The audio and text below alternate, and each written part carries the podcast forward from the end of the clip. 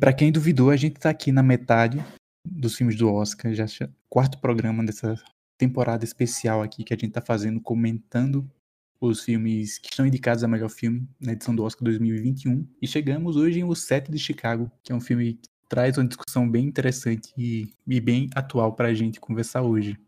Para conversar comigo, eu tô aqui com os meus amigos de sempre, Lucas Guinho. E aí, galerinha, amantes de filmes judiciários, pessoas que têm aquele amiguinho de direito que gosta de fazer uma palestrinha. E se preparem, porque o programa hoje vai render, viu? Pois é, tem muita coisa, tem muita coisa para falar, mas aí. Aproveita que Ítalo já se apresentou aí com o seu vai. E aí, Ítalo? Olá, galerinha. Sejam bem-vindos ao Cansei de Ser Cast, que o homem começou o negócio nem apresentou o nome do negócio. Calma, aí. jovem, calma. Então corta, que ele vai apresentar. e é isso aí. Vamos embora. E também temos aqui Rob. E aí, Rob? Olá, pessoal. Boa noite. Espero que vocês estejam bem. Espero que vocês estejam se cuidando nessa pandemia. E é isso. Vamos lá. Esse é o Cansei de Sercast e eu sou Alisson Lima. E a gente hoje vai conversar sobre esse filme de tribunal pra quem gosta de filme de tribunal, quem gosta de, dessas discussões mais sociais, mais temáticas. E é um filme bem importante porque é um filme baseado em história real, né? E eu já quero chamar Ítalo aí para ele dizer do que se trata esse filme. É isso aí. básica do nosso sinopeiro. Como Alisson disse, é um filme baseado em história real. E nesse longa, Os Sete de Chicago, a gente acompanha a manifestação contra a guerra do Vietnã que interrompeu o Congresso do Partido Democrata em 1968. Então, nesse ano ocorreram diversos confrontos né, entre polícia e os participantes. E, no total, 16 pessoas foram indiciadas pelo ato. Pois é, e é um filme bem, bem assim, pesado, né? Eu. Assim, é uma coisa que eu tava conversando com o Ítalo antes de a gente começar a gravar, ele é um filme que ele é pesado na sua temática, mas que o autor, o Aaron Sorkin, ele optou por uma linguagem um pouco mais sarcástica. Aquele humor já típico dele, de tratar essa, essa, essa obra, mesmo tendo seus momentos muito sérios, muito relevantes, para ampliar essa discussão que a gente está vivendo ainda mais em relação aos direitos civis, em relação aos direitos dos negros, em relação a abuso de autoridade, a violência policial. O filme consegue encaixar ali muitos momentos de humor, muitos momentos de interação entre os personagens, que tem um elenco bastante estelar. Eu já peço aí pra ir catar o elenco do filme pra ele comentar daqui a pouco pra gente falar. Inclusive, Mas... é, hum. só uma ressalva sobre o set de Chicago pra engrandecer o filme. Ele acabou de ganhar na categoria de melhor elenco no Sindicato dos Atores, se eu não me engano. Sim, sim. O SEG Awards é, aconteceu agora no final de semana passado e ele levou o melhor elenco que é um grande indicativo para que a gente vai ver no, no Oscar, né? Aqui no final do mês. Exatamente, os famosos termômetros. Pois é. Mas aí, enquanto o Ítalo cata o elenco aí. Já, já catei, já catei. Já catou? Então, diz aí quem tá nesse filme, esse elenco, esse... que é um, um, elenco pobrezinho, né? Não tem ninguém de talento aí no filme. Não, tem não. A gente tem o Sacha Baron Cohen, que é o nosso queridíssimo Borat. a gente tem o Ed Redmayne, Redmayne, que fez muitos filmes aí. Tem o Jeremy Strong, Mais Fantásticos e aquele outro filme lá, que eu esqueci o nome. A Garota Dinamarquesa. É esse mesmo. Ixi, o bicho tá afiado hoje. A gente tem o Jeremy, Jeremy Strong, Mark Rylance, Frank Langella, não sei se falei certo, jo Joseph Gordon-Levitt, gostoso, Yaya Abdul Maten II, Michael Keaton, Alex Sharp e entre muitos outros. Então a gente Só tem galera um assim, né, sem talento nenhum. Exato. Mas eu já quero perguntar a vocês o que vocês acharam do filme, assim, em relação à temática, em relação a. Consegue construir uma discussão interessante, uma discussão relevante para o momento que a gente está vivendo? Como, como vocês enxergam, encaram esse filme? O que eu mais me impressiono pelo filme o filme. Pronto, resumi o filme. Obrigado. É, esse é o final do podcast. Agradeço a quem participou até aqui e escutou. Tô brincando, esse galera. filme com certeza é um filme, né? Mas assim, de impressões, primeiro que eu já fiquei impressionado que os sete de Chicago, olha o spoiler, na verdade são cinco. Que eu fiquei, meu Deus do céu, velho, que, que palhaçada. Porque toda a dinâmica envolvendo o tribunal é muito meticulosa para que impulsione a sentença dos que estão ali, até mesmo na escolha de quem está sendo julgado. É tudo muito organizado e realmente não me surpreende, por mais que me surpreenda. Eu tô todo cheio de incongruências hoje, me perdoem, pessoal. Mas eu acho um filme muito importante, como o Alisson até relatou. Até para discutir um pouco mais sobre a guerra do Vietnã, porque toda vez que a guerra do Vietnã é como pauta, é uma discussão acirrada, porque, lembrando, foi uma guerra motivada pelos Estados Unidos. Mais uma guerra motivada pelos Estados Unidos. Eles nem gostam, né? Né, gosta não. Só de, guerra da Coreia, guerra do Vietnã. Não nem entrar no detalhe. Quem for é... da história, vá comentando aí. É, como o Alisson falou, né, é um filme bem muito importante também para para a gente ter uma visão de como foi isso que, apesar de tudo, eles optaram mesmo esse lado mais um pouco mais cômico para eu acho que é para dar mais uma amenizada na história, né, para não ficar uma história tão pesada. Mas em questões técnicas assim para mim, o filme só veio me prender mesmo depois de uns 30 minutos, 35 minutos, porque até então eu tava achando um pouquinho maçante. Mas é um filme, um ótimo filme sim para se assistir. Como o Alisson é, citou não, nos últimos podcasts que a gente gravou, é, tem muitos personagens, né? E eles apresentam aqueles personagens e são muitos diálogos. E isso tornou, para mim, um pouquinho só cansativo, né? Até eles realmente pegarem no pique. E também, como tem muita gente, o, não tem um certo um protagonista, né? O protagonista é todo mundo ali. Uhum. É, bem, bem... Hum, é que nem Sex and the City. O protagonista é Nova York. Sim, sim. A gente tem. A Eu gente diria tem... que é Samantha Jones, né? Mas. Mas é, é, é, bem isso que, que o Lucas falou. São os sete Chicago, né, são cinco. Que na verdade são oito, mas são só cinco. Porque a gente tem esses personagens que são indiciados. E tô falando sinopse que são onze, e aí tem alguns que não são tão relevantes na história e acabam não entrando pra história do. do, do pra história mesmo. Porque os sete Chicago são como eles ficaram conhecidos, como esse momento ficou conhecido. Porque foram indiciados no, no julgamento principal oito pessoas que são os sete, mais o líder dos Panteras Negras, que tem uma passagem na, no filme que a gente pode e deve discutir um pouco mais à frente, mas ele não estava relevante dentro disso, porque ele tinha outro advogado e ele tinha outros, indicia, outros indícios ali dentro e ele acabou sendo absolvido desse julgamento posteriormente.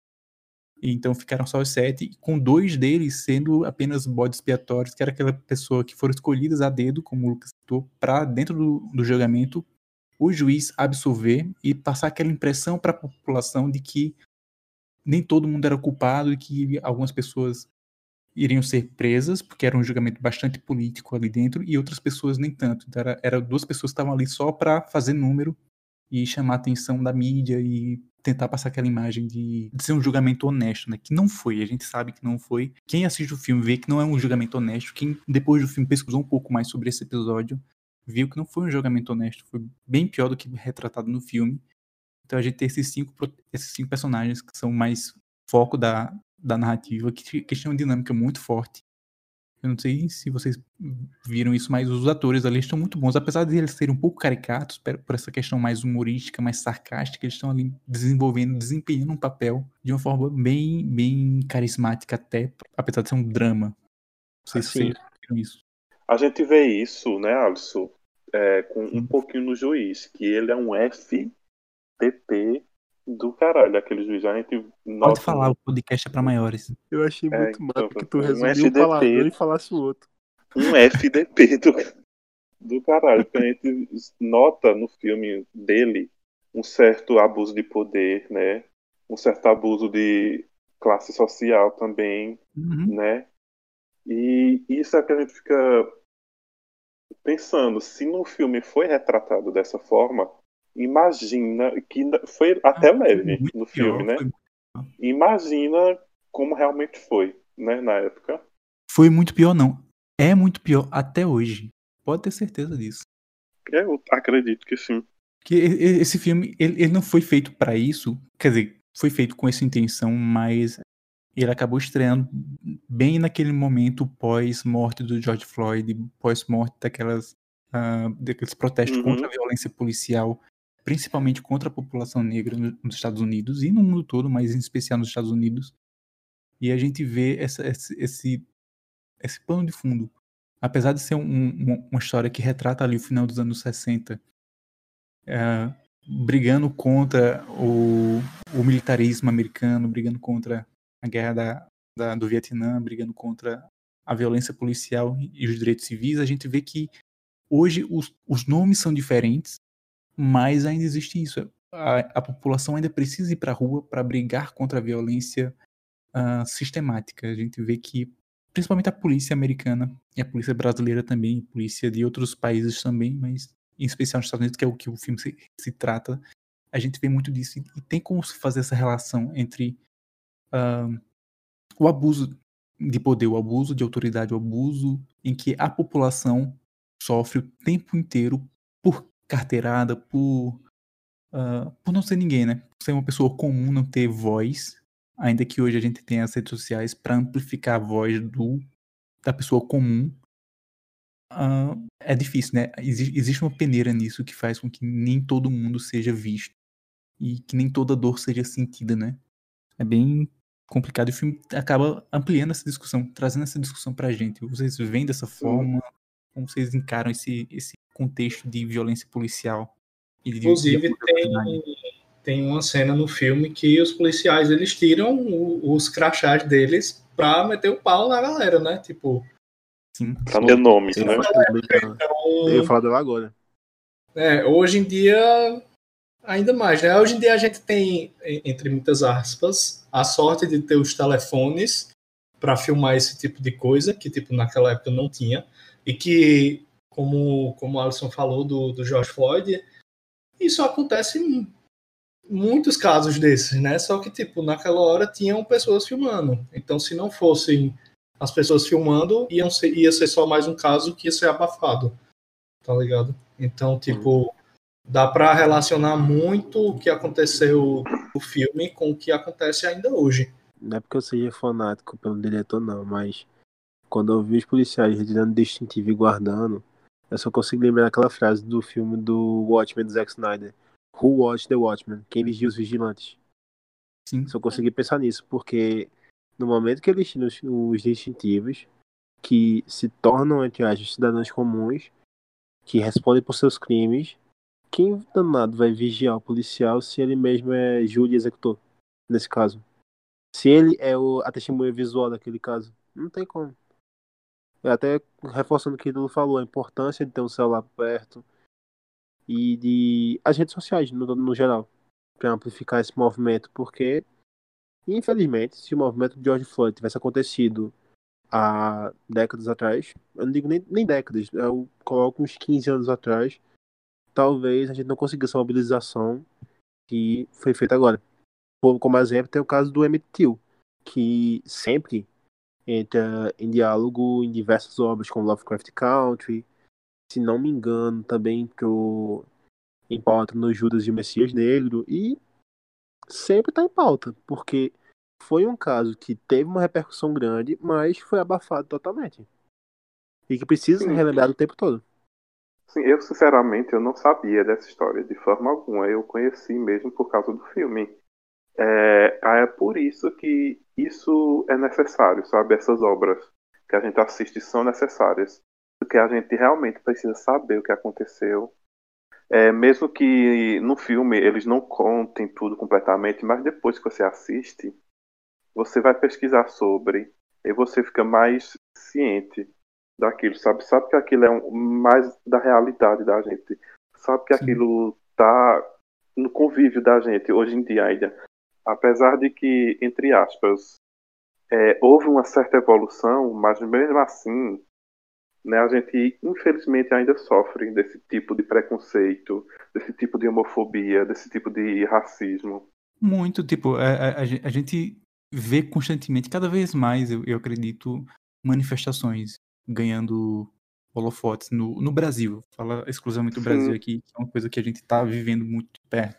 Esse ano não, porque durante a pandemia acho que acabou reduzindo um pouquinho mais. Antes da pandemia a gente via muita, muita manifestação indo, indo às ruas e a gente via que sempre tinha a parte da mídia ou parte do, dos políticos trata as manifestações, isso bem parcial.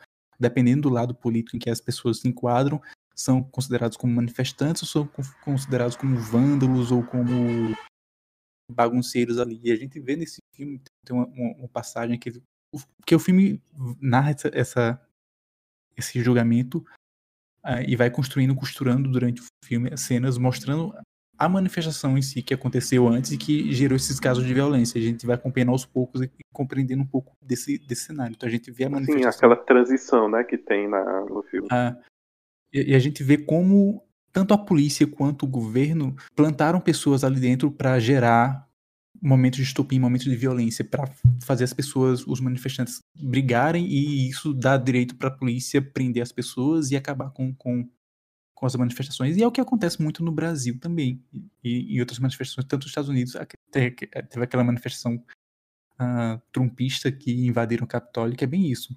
Sim, também. Demais. Que, que toda manifestação quando aglomera muita gente, a gente nunca se sabe quem são todo mundo que está ali dentro. Não podem ter pessoas estão ali só para causar discórdia, causar confusão e todo mundo que está fazendo manifestação acaba pagando o pato por isso. E tem sempre também a polícia que tenta, ou parte da polícia, né, tenta uh, deslegitimar a manifestação, gerando briga, gerando confusão, e isso é muito complicado e muito real da gente ver hoje. E ainda mais como o Ítalo falou, hoje a gente tem celular câmeras de vigilância o tempo todo, a internet está aí o tempo todo, e ainda assim acontece muito disso. É um e é, é nisso também que gera um, um certo medo, né? A uhum. internet. A internet, porque a manifestação agora não necessariamente precisa ser física também.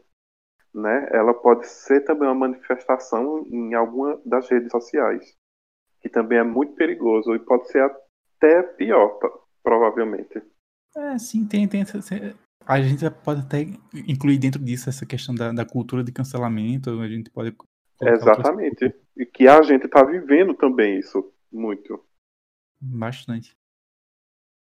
E é, é, aquela questão, né? Quando você junta um movimento, tem pessoas que utilizam desse movimento em benefício próprio, ou para ganhar alguma coisa em cima, ou para deslegitimar o movimento de outras pessoas. Que é uma coisa que a gente viu também bem recentemente com a, a questão do, do Godzilla vs Kong, né? Que parte uma parte Exatamente. bem. Exatamente, eu fiquei do, puto com aquilo. Fãs do. Que a gente não pode chamar de fã, né? De, de, um pessoal muito a favor da visão do Zack Snyder, que o Zack Snyder tem nenhuma culpa nisso. Nem os fãs legítimos do Zack Snyder têm muita, nenhuma culpa nisso, mas uma parcela muito pequena de fãs extremistas começaram a boicotar o, lançar spoiler, vazaram um filme, começaram a baixar a nota. Da nota filme, baixa. É. E apenas para a Warner reestabelecer esse universo do Snyder. E isso a gente tá usando um exemplo bem besta, entre muitas é. aspas, que não afeta a vida de ninguém. Quer dizer, afeta a vida do o bolso dos, dos investidores que estão perdendo dinheiro com isso. Mas pra gente não, não influencia nada. É diferente de uma, de uma manifestação onde tem outros interesses que dialoga muito mais com a gente. Mas isso a gente, se a gente for falar disso, a gente vai acabar passando meia hora é, conversando. Eu já tava é verdade, aqui é as indicações do filme ao Oscar, por exemplo, pessoal, a gente tá divagando. Pois é. Já, é já tem uma coisa, levou, uma coisa levou a outra. Não, mas o papo não foi levou... Não faz de jeito nenhum, foi muito necessário. Acontece. Pois é. A gente não pode se perder nisso. Bora voltar para as indicações, então, porque esse filme tem seis indicações, né? Tu tá com Isso. elas aí? É verdade. Ou sim. Vou falá-las agora. Vamos lá. Indicado a melhor filme, melhor ator coadjuvante com Sasha, melhor roteiro original com Aaron Sorkin, melhor edição, melhor fotografia e melhor canção original por Hear My Voice de Celeste, que eu nem prestei atenção enquanto tocava. Eu também não, menino. eu nem sabia que tinha alguma música para ser indicada. Eu também não prestei atenção na música, não, mas vamos falar dessas indicações aí. E assim sabemos quem vai ser o campeão da noite de melhor música. Né? Depende, tem algum da Disney? Eu acho que tem Soul. Acho. Mas acho que não. Não sei, tô confuso. Eu Mas- vou virar um meme, velho. Meu Deus. Melhor ator aí. A gente sabe que Sasha não vai ganhar, porque a gente. Tem- Não, minha gente, porque é, aquela velha história que a gente contou, né? Do Chadwick, tem o, o Anthony Hopkins também, aí fica muito difícil. Apesar É, dele ter sido ter ido bem no filme, né? Mas Muito bem, muito bem. tá Muito muito bem. acirrado. E lembrando, eu não lembro qual foi a categoria que o Chadwick ganhou no, no Sindicato dos Atores. Tu lembra, Alisson? Qual Foi foi? o melhor ator. Foi o melhor Foi ator. melhor ator? É, o Seth Não. ganhou o melhor elenco. Isso, isso. E Mulher Maravilha. Nossa, e eu lembrei agora que MM84 ganhou o melhor dublê. Eu ri tanto, velho. Meu Deus do céu. Dublê. Quem ganhou o melhor dublê? Mulher Maravilha, 1984. Dos bonecos, não foi? Só se for. Melhor ator tá difícil pro Sacha, por mais que ele tenha feito um trabalho excepcional, principalmente levando em conta que ele foi um artifício muito forte do roteiro para impulsionar a narrativa, já que ele foi o primeiro a relatar que era um julgamento político, que é um elemento do roteiro muito presente no filme para convencer você que é realmente um julgamento político, que foi o julgamento político, e porque ele tá muito acertado no filme, tanto com carisma, com os momentos sérios tanto nos momentos sérios quanto nos mais descontraídos, ele consegue dosar muito bem, não fica aquele negócio escrachado.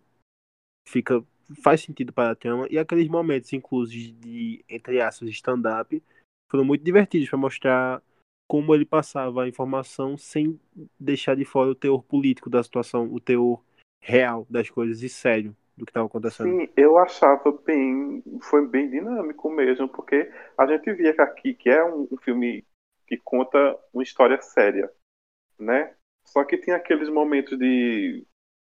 que fazia você rir no filme. Também. Inclusive, tu me lembrou uma das críticas que eu tenho a esse filme.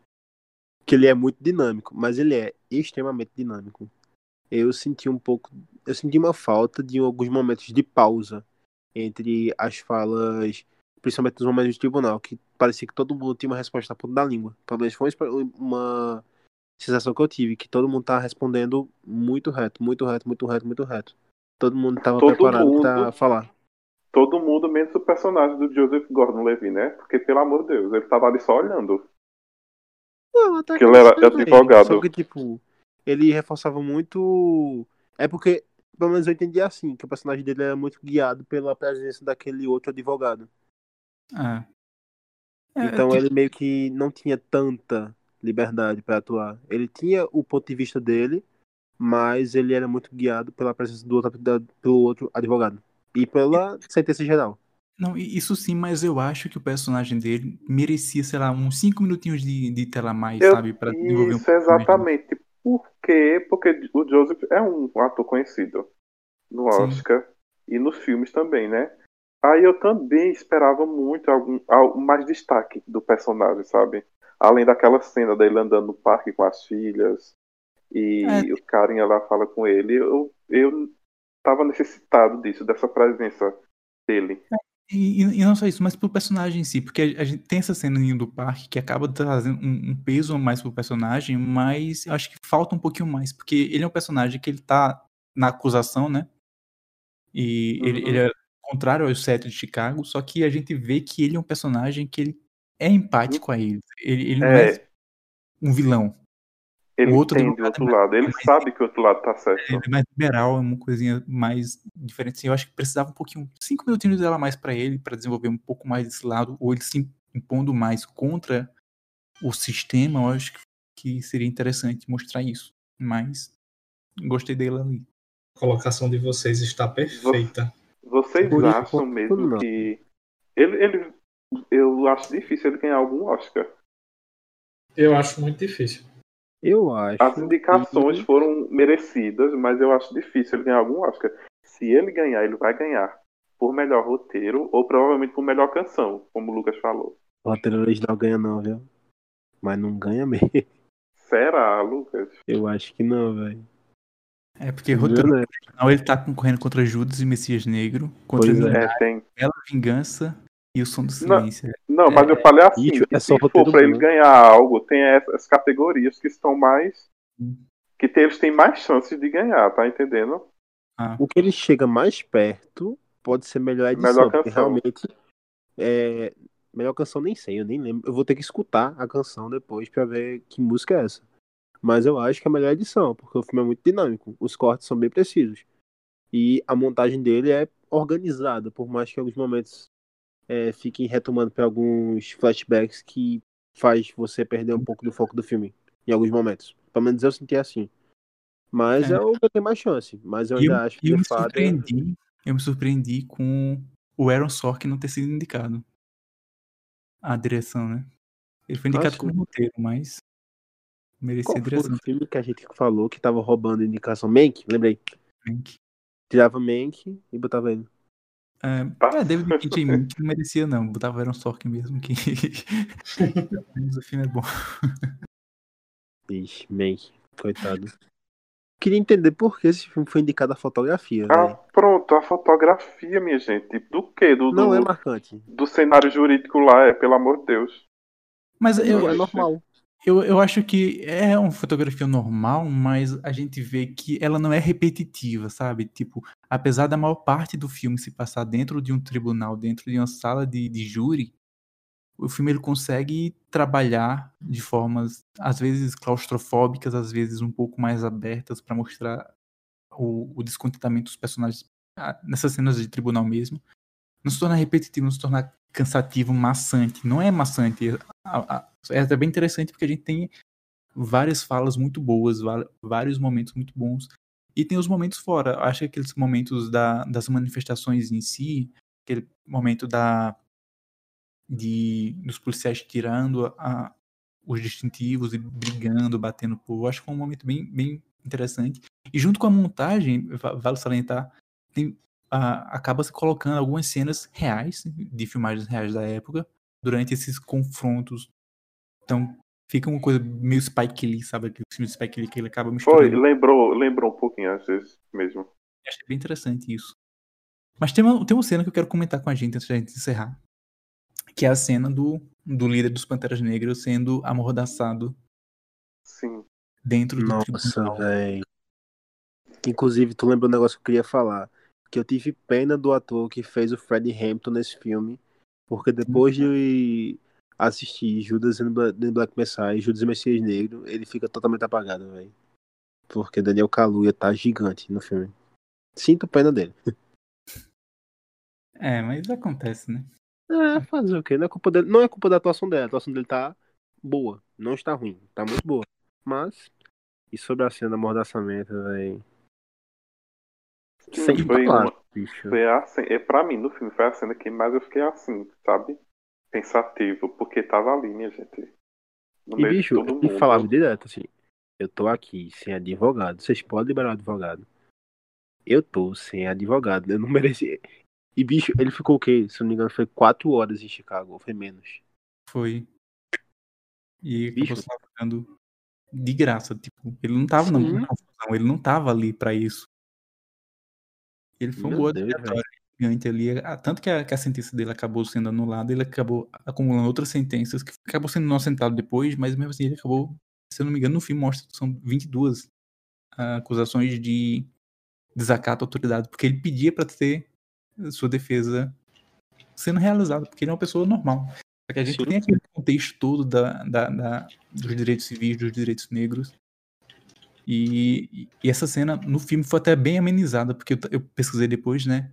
Esse caso realmente aconteceu, só que ele ficou amordaçado durante três dias no, no Nossa, velho. até ele ser. Né, a, a acusação dele ser anulada pelo E eu juiz. já achei Até- demais daquele jeito. Sim, menina, a pessoa fica imaginando. Imagina como foi na época, né? É isso Toda vez que eu tô assistindo. jornais, É, absurdo demais. toda vez que eu tô assistindo alguma coisa assim, baseada em história real, alguma história verídica, eu fico imaginando, e como será que foi na época?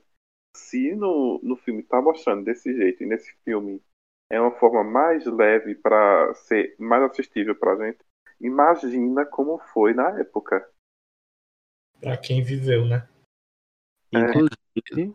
Mas é isso, antes da gente terminar, a gente não pode deixar o nosso bloco, o Me Indica aí, nosso bloco tradicional, onde indicamos filmes, séries, músicas, o que quiser. E a gente tá aqui bem aberto para indicar coisas novas.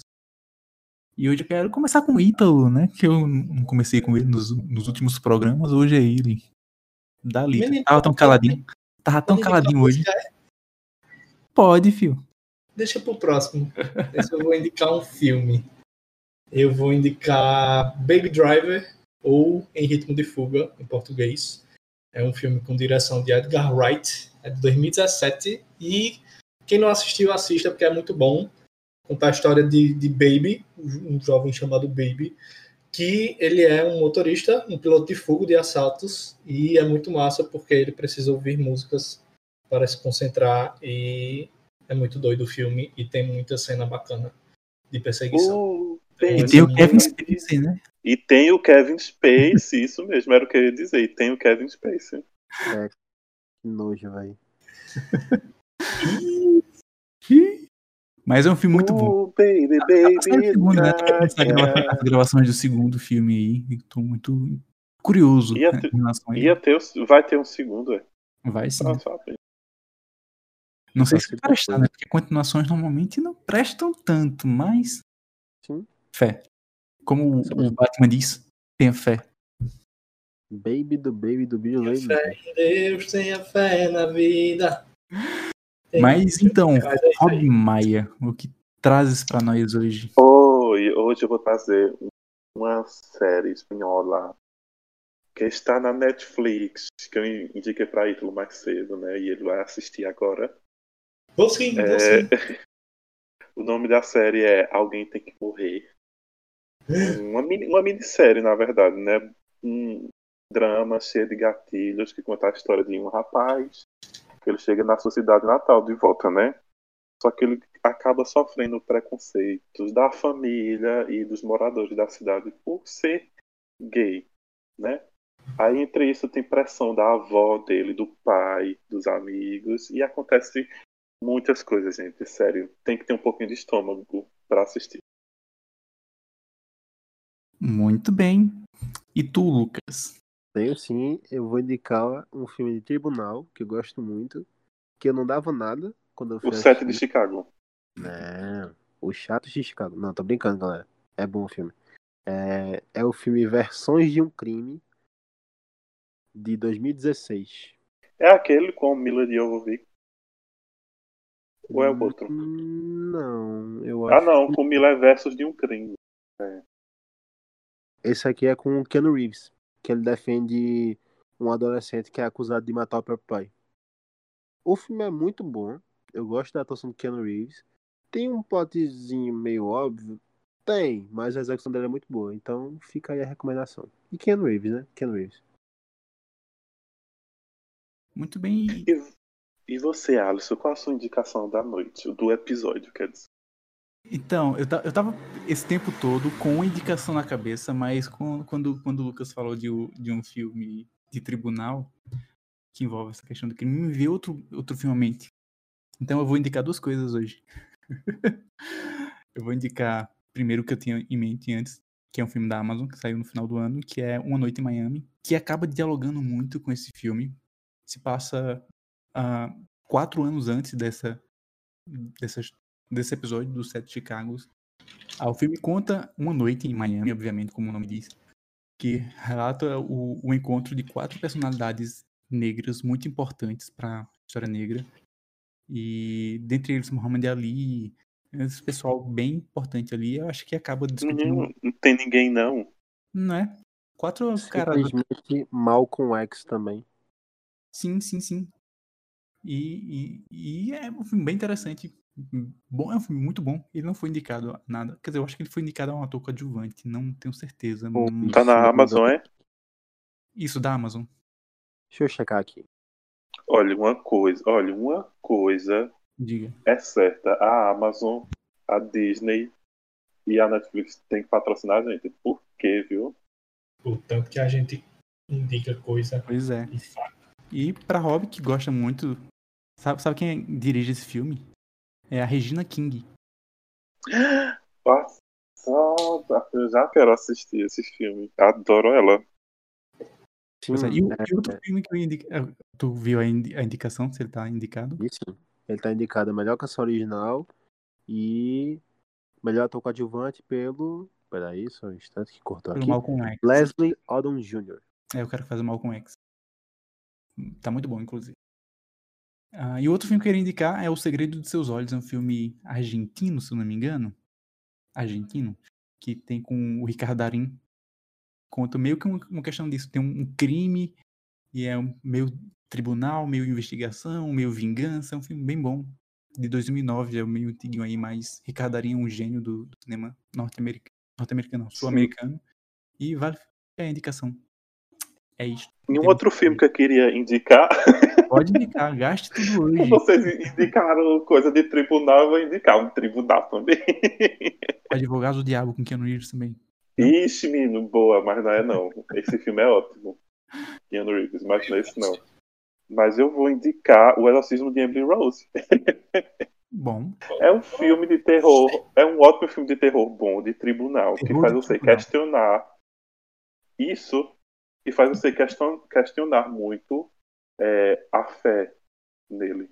E E a história realmente, real, é, e é uma história real também. E realmente que você vai acreditar ou vai acreditar nos fatos ou vai acreditar no, no como é o nome? No sobrenatural. sim. E, e- e tem Fica as gravações, né? questão. Tem as gravações reais que eu acho que Ítalo deveria ouvir hoje, quando ele terminar de gravar. Eu já É. vi essa desgraça, meu filho. Mas tu viu as fotos da, da verdadeira Emily Uma Rose? semana, vi também uma semana perturbado da cabeça. Eu já sou bom. Pronto. Pra mim é um ótimo filme de tribunal e de terror, né? Bicho, o que eu acho legal é que quem estiver assistindo, escutando no caso, e quiser ter um parâmetro se o filme de terror é bom ou não, é só pegar o parâmetro dito. Se, não, se tu não gostar e ficar perturbado, é porque é bom. Ei, eu não disse que eu não gostei, disse que eu fiquei perturbado. Pois é, mas chegamos ao final do episódio de hoje. A gente volta em breve para falar sobre meu pai. Já é um spoiler do próximo programa, então fique aí na- atento, porque vai ser um programa muito bom. E compartilhe esse programa para seus amigos. Segue a gente no Instagram. Qual é o Instagram da gente, Robin? É arroba Cinema Caruaru. Quem quiser me seguir, eu tô lá também. Muito bem, Rob faz uma linguiça que é maravilhosa. Mas esse, esse foi o nosso programa de hoje. Tchau, tchau. Bye, bye. Tchauzinho, até a próxima.